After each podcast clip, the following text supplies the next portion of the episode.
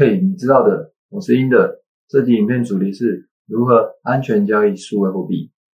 新闻上，币圈诈骗、吸金、黑客与交易所倒闭，是真的吗？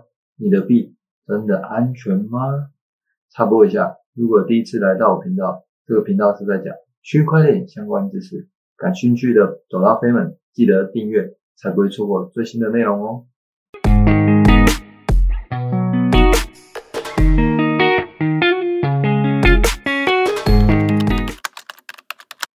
我有康贝啊，走到飞门。OK，在现实生活中买股票，你需要有个地方让你放股票，有点像是证券存折的概念，存放在某个空间。而数位货币就如同这个概念，币圈称之为它钱包，目的是让你存放你的数位货币。所以在交易之前，第一步就要拥有属于自己的钱包哦。不管你拥有的是冷钱包或者是热钱包。至于钱包有分冷钱包与热钱包，冷钱包我们这边先不提。如果有兴趣的朋友在底下留言六到飞，我们之后再做一期来告诉大家。当你开开心心拿到钱包之后，有哪种方法可以交易呢？一私下交易，二代买所，三交易所，四场外交易。你会问我说，到底哪一个最安全？你的老师如果会说。绝对没有，因为就连放在我家里的金库里，金条都有可能被偷了，何况你放在网络上的区块啊？那到底该怎么办呢？我相信各位知道朋友们，如果在台湾啊，这一块、最方便、相对安全，你还是去交易所开户吧，就能拥有自己的钱包了。至于刚刚上面讲的数位货币诈骗，吸金、黑客、交易所倒闭。如果想听故事，在下面留言。七道飞，我们再做一集跟大家讲讲哦。目前全球最大交易所，第一名是币安，第二名是火币。还有你不敢相信的是，连便利商店也可以买。所以我会先推荐币安，毕竟它是目前最大交易量的交易所。你方便出货，也方便进货。那小资族呢？小资族的朋友们，你要小额投资，多小啊？一百块吗？一百块可以，台湾便利商店就可以买入喽，有点像零股的概念。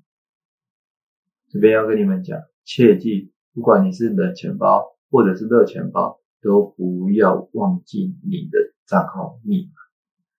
绝对绝对不能忘记，只要你忘记，就真的 GG 了。密码真的很重要，不要忘记，也不要告诉任何人。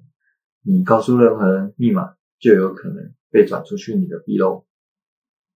至于买完的操作方式，基本上所有币圈老韭菜们的操作，八成都是放入并放着，就是说买起来哇。这边当然是他们对喜爱的币有所了解，才会这般的操作。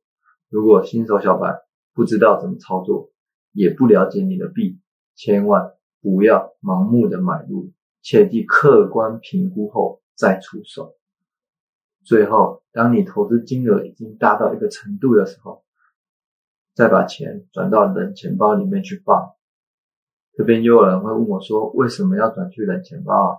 我只能说。所有事情都可能发生，你总不能把大量的资产放在网络上，而不害怕被攻击，又或交易所倒闭呢？